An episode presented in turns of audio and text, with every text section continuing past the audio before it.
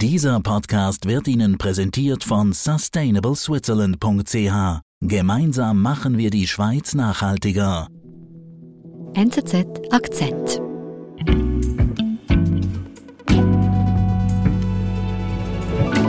Katrin Büchenbach ist bei mir. Hallo. Hallo. Katrin, wir reden über Michelle Bachelet. Genau, Michelle Bachelet ist die UNO-Menschenrechtskommissarin und äh, sie ist nach China gereist. Mhm. Das ist ziemlich bemerkenswert, weil ähm, seit 17 Jahren ist das keiner UNO-Menschenrechtskommissarin, kein Kommissar mehr gelungen. Okay. Ja, jetzt ist sie zurück und sie steht vor einer PR-Katastrophe. Mhm also einem richtigen Scherbenhaufen. Und zwar ist ihre Glaubwürdigkeit auf dem Spiel und die ihrer gesamten Organisation, der UNO. Denn Michelle Bachelet hat alle Erwartungen enttäuscht und sich von Chinas Propagandamaschinerie einspannen lassen, sagt Auslandredaktorin Katrin Büchenbacher.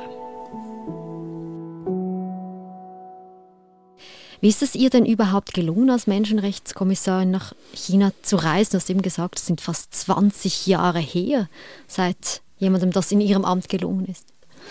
Ja, sie hat äh, auf dieses Ziel hingearbeitet. Äh, seit 2018 ist sie in diesem Amt und damals kamen ja die ersten großen Beweise ans Licht für diese Menschenrechtsverbrechen in Xinjiang an der ethnischen Minderheit der Uiguren. Mhm. Und äh, da war eigentlich ihr Ziel von Anfang an, dass sie diese Vorwürfe untersucht und sich auch selber äh, mal ein Bild verschärft von der Lage. Mhm. Man hat ihr auch zugetraut, dass sie das anpackt. Die Erwartungen an sie waren relativ groß, weil sie hat ja selber eine Geschichte mit Menschenrechtsverbrechen, Folter. Ähm. Okay, was, was ist da geschehen? Michelle Bachelet kommt ja aus Chile. Mhm.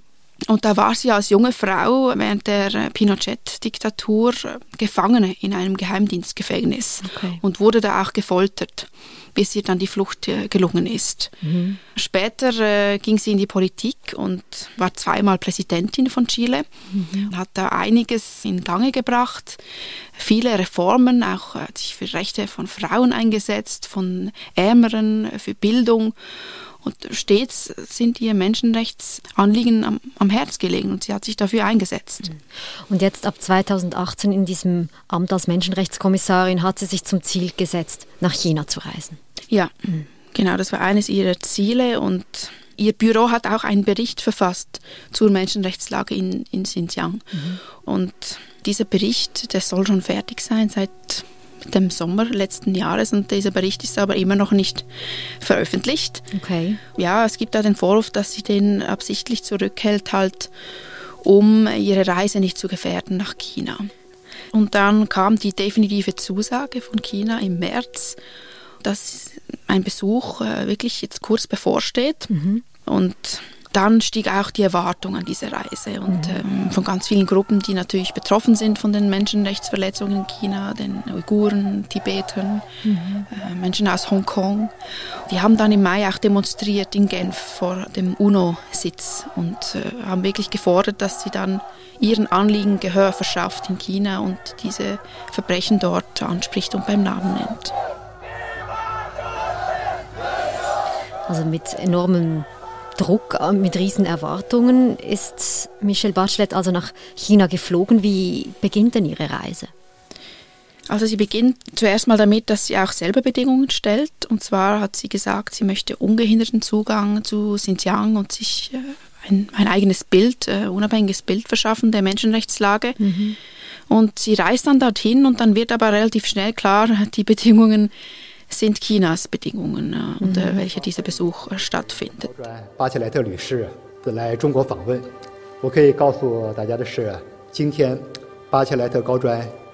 Sie kommt in Südchina an, also am ganz anderen Ende von China. Äh, Xinjiang liegt ja im Westen, mhm. Nordwesten. Und am Montag ist äh, gleich ein Treffen mit Wang Yi, dem Außenminister, äh, angelegt und Chinesische Staatsmedien sind da zugelassen zu diesen Treffen, alle mhm. anderen Medien sind ausgeschlossen. Mhm. Und man sieht sie da ganz nahe an Wang Yi, äh, hört die Kameras und Wang Yi überreicht ihr dann feierlich ein Buch von Xi Jinping, also okay. wie Xi Jinping die Menschenrechte schützt. Es ist eine, eine ziemlich absurde Szene. ja, ein gefundenes Fressen ist das für die Staatsmedien und Bachelet macht da mit. Also schon ein guter Start, so schön inszeniert für China eigentlich. Ja, und mhm. so geht es dann auch weiter. Sie äh, hat eine Videoschalte mit Xi Jinping am mhm. Mittwoch. Und da sagt sie eigentlich sehr wenig. Aber ähm, trotzdem, also die Staatsmedien, die, die wichtigste Nachrichtensendung am Abend greift das dann groß auf. Mhm. 各位观众，晚上好。 Und zeigt sie, wie sie da sitzt und nickt und äh, Xi Jinping zuhört. Und die Moderatorin sagt dann, ja, Bachelet habe Bewunderung ausgedrückt für Xi Jinpings Errungenschaften für die Menschenrechte in China. Xi Jinping Also man hört gar nicht, was Bachelet sagt, sondern nur die Moderatorin. Ja, man hört sie nicht sprechen und dann im Nachhinein stellt äh, ihr Büro, also ihre Medienstelle, dann auch richtig was sie wirklich gesagt hat und das ist ein sehr kurzes Statement, einfach äh, Höflichkeit der Eröffnung. To see how we can collaborate wo sie sagt, China spielt eine wichtige Rolle. Also sie spricht keine Menschenrechtsverletzungen in China an in dieser Videobotschaft mit Xi Jinping? Nein, aber sie lobt äh, Xi Jinping auch nicht so, wie es in den Staatsmedien dargestellt wird. Aber ähm, ja, es ist auch schockierend zu sehen, wie die Hochkommissarin für Menschenrechte der UNO missbraucht wird von der chinesischen Regierung, um da Propaganda zu machen. Also sie wirkt wie ein, eine Statistin, wie eine Marionette in diesem Spiel. Mhm. Und ja, also da, da ist wirklich deutlich geworden, okay, dieser Besuch nützt Peking. Wir sind gleich zurück. Gemeinsam machen wir die Schweiz nachhaltiger. Mit der Initiative Sustainable Switzerland fördern wir eine nachhaltige Zukunft für die Schweiz, unseren Planeten und seine Menschen unterstützt von den Partnern BCG, BKW, BMW, SAP, Swisscom und UBS.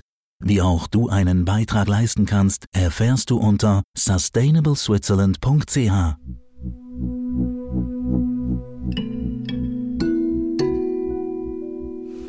Wie ist Ihre Reise dann weitergegangen? Das war ja jetzt erst am dritten Tag. Dann reist sie wirklich nach Xinjiang, also nach Ürümqi und Kashgar. Und das ist ja die Region, wo die Uiguren leben, diese ethnische muslimische Minderheit. Mhm. Und das war ja von Anfang an ihr Ziel, dass sie wirklich selbst sich ein Bild verschaffen kann dieser Region und dieser Menschenrechtsverletzungen, die da stattfinden sollen. Mhm. Und gerade zu diesem Zeitpunkt, also ja, wenige Tage zuvor, sind wieder neue Beweise ans Licht gekommen. Also ein enormes Datenleak von mhm. äh, Polizeiakten aus Xinjiang, die zeigen, wie der Polizeiapparat dort funktioniert okay. in der Repression der Uiguren. Was belegen die, die Leaks? Also das sind einerseits Tausende von Fotos von verurteilten Uiguren, also die, jüngste ist 15 Jahre alt, mhm. die älteste über 70, die wegen geringster kultureller Merkmale oder religiöser Praktiken da verurteilt wurden zu Jahren in Haft und Umerziehung. Und es belegt auch, dass Folter stattfindet in diesen Gefängnissen und dass die Wachen dort das Recht haben, die Menschen zu erschießen, wenn sie äh, zu fliehen versuchen. Also das widerlegt wirklich alles, was China behauptet. Und zwar, dass diese Umerziehungslager äh, freiwillige Bildungsinstitutionen sind, also Schulen für Uiguren. Mhm. Und dass nur Leute verurteilt werden und ins Gefängnis kommen, die ein Verbrechen begangen haben und potenzielle Terroristen sind und Radikalisierungstendenzen aufweisen. Also hier kommen wichtige Beweise ans Licht, die zeigen, dass China systematisch die kulturelle Identität von Uiguren auslöschen will. Und ausgerechnet zu dem Zeitpunkt ist Bachelet in China. Mhm. Also das muss sie dann ja ansprechen. Ja, das würde man meinen. Das tut sie aber nicht. Zumindest nicht öffentlich. Mhm. Wir wissen nicht, was hinter verschlossenen Türen diskutiert wurde. Also Bachelet hat auch gesagt, ja doch, sie habe ähm, da gewisse Anliegen deponiert und auch gesagt, es müsse unabhängige Gerichte geben, es dürfe keine Willkür stattfinden in, in der Terrorismusbekämpfung in der Region. Und damit folgt sie aber ja dem Narrativ Chinas, dass diese ganzen Maßnahmen zur Terrorismusbekämpfung seien. Bachelet war aber ja doch in dieser Region, in Xinjiang, also wo diese Verbrechen stattfinden. Was hat sie denn dort gesehen? In Xinjiang ähm, geht sie in ein ehemaliges Umerziehungslager, das heute eine Schule ist, mhm. in ein Spital, auch in ein Männergefängnis. Man muss sich das als einen ziemlich geordneten Besuch vorstellen. Also es funktioniert alles, die Leute sind freundlich, geben Auskunft. China ist mittlerweile sehr, sehr geübt darin, diese Besuche ähm, perfekt zu inszenieren. Also man bekommt da eine heile Welt vorgesetzt von glücklichen Uigurinnen und Uiguren, die, die tanzen in den Schulen, sagen, es ist alles gut, alles okay. Mhm. Ähm, man merkt eigentlich sofort, wenn man dort ist, okay, das ist nicht die Realität, sondern das ist jetzt alles geschauspielert. Aber sie wird ja wohl wissen, wenn sie da ist, dass das nicht der Realität entspricht. Es muss ihr bewusst sein, ja. Wir wissen nicht, wie sie darüber denkt, ob sie das durchschaut oder nicht, aber sie äußert sich zumindest nicht äh, kritisch über, über diesen Besuch und den Zugang, den sie da erhalten hat. Also Bachelet scheint da irgendwie ein bisschen so in der Defensive und spielt da nach den Regeln Chinas. Wie ist Ihre Reise dann weitergegangen? Ja, ganz zuletzt äh, am Samstag, also am letzten Tag, gibt sie da noch eine Pressekonferenz. I appreciate the government's efforts in making this visit happen particularly the arrangement for my virtual meeting with President Xi Jinping. Mhm. Und es fällt auf, dass sie da schon auch kritische Fragen erhält, besonders von ausländischen Medien.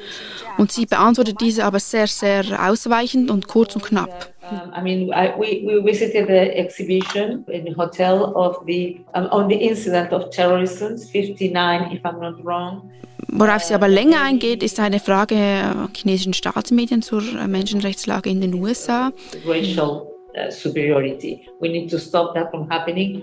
It's a terrible human rights situation. Aber darum sollte es ja nicht gehen, wenn sie mhm. in China auf Besuch ist, zum ersten Mal seit 17 Jahren. Wie deutest du denn das? Hat sie Angst, jetzt an dieser Schluss-PK in China sich kritisch zu äußern? Ich glaube nicht, dass sie Angst hat. Ich glaube, das ist Teil ihres Kalküls. Also sie hat ganz zu Beginn der Pressekonferenz klargestellt, dass diese Reise keine Untersuchung der Menschenrechtsvorwürfe gegen China war, sondern eine Gelegenheit, einmal persönlich mit Chinas Machthabern zu sprechen. Mhm. Sie wollte, dass wieder ein Dialog entsteht zwischen der chinesischen Regierung und dem UNO-Menschenrechtsbüro. Mhm. Und ähm, um dieses Ziel zu erreichen, war sie offenbar gewillt, jetzt hier mitzuspielen in China und diesen Besuch zu Chinas Bedingungen durchzuführen. Und damit aber eben Teil von Chinas Propaganda zu werden. Ja, und äh, das hat auch eine riesige Kritikwelle ausgelöst von Menschenrechtsorganisationen, mhm. Von den großen Medienhäusern und auch von den Opfern natürlich. Also mhm. im Nachgang hat sie die alle enttäuscht. In großen Teilen will man sie nicht mehr in diesem Posten sehen und man sagt eigentlich, sie hat versagt. Mhm. Das UNO-Menschenrechtsbüro ist jetzt äh, unglaubwürdig. Was ist denn deine Einschätzung? Also hat die Reise wirklich gar nichts gebracht? Ja, das ist die große Frage und ich glaube auch dieses Dilemma in viele internationalen Organisationen stecken. Also China ist ein zahlendes Mitglied, ein Geldgeber des UNO-Menschenrechtsrats und Bisher gab es ja einige Abstimmungen zu Xinjiang und bisher ist noch nie eine Resolution zustande gekommen. Weil China ja, weil China, hat. ja, und auch weil viele Länder halt China unterstützen, eine Mehrheit sogar. Mhm. Und Bachelet steht im Dienst dieser Organisation. Sie möchte China als Dialogpartner behalten. Gleichzeitig ist es ihre Aufgabe, Kritik zu üben, oder? Mhm. Also wenn sie es nicht macht. Wer sonst? Ja. Und zwar nicht nur hinter verschlossenen Türen, weil das ist ja genau das, was China will, weil so entsteht kein öffentlicher Druck. Mhm. Die Welt erfährt nichts davon. In China, im Inland wird nichts öffentlich. Und ohne diesen Druck hat China überhaupt keinen Zwang, etwas zu ändern. Und äh, China hat sich äh, mit ihrem Besuch ein Stück weiter reinwaschen können von diesen Menschenrechtsvorwürfen. Und Bachelet hat das in Kauf genommen dafür, dass wieder ein Dialog besteht. Und die Bilanz dieser Reise ist ein klarer Sieg für China. Was heißt denn das jetzt alles für Bachelet? Bachelet hat ihre Glaubwürdigkeit verspielt mit diesem China-Besuch und die ihrer Institution. alle warten jetzt, ob dieser Bericht zu Xinjiang, der ja seit ähm, knapp einem Jahr jetzt vorliegt, den sie zurückgehalten hat. Genau, ob sie diesen jetzt noch veröffentlicht. Und darin hätte sie nämlich auch die Gelegenheit, ihren Besuch kritisch zu reflektieren dort und vielleicht mhm. auch etwas deutlichere und kritischere Worte zu finden. Und damit könnte sie ihre Glaubwürdigkeit und die der UNO ein Stück weit auch wiederherstellen.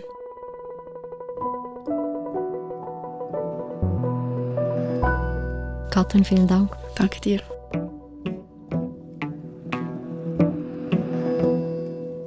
Das war unser Akzent. Ich bin Adin Landert. Bis bald.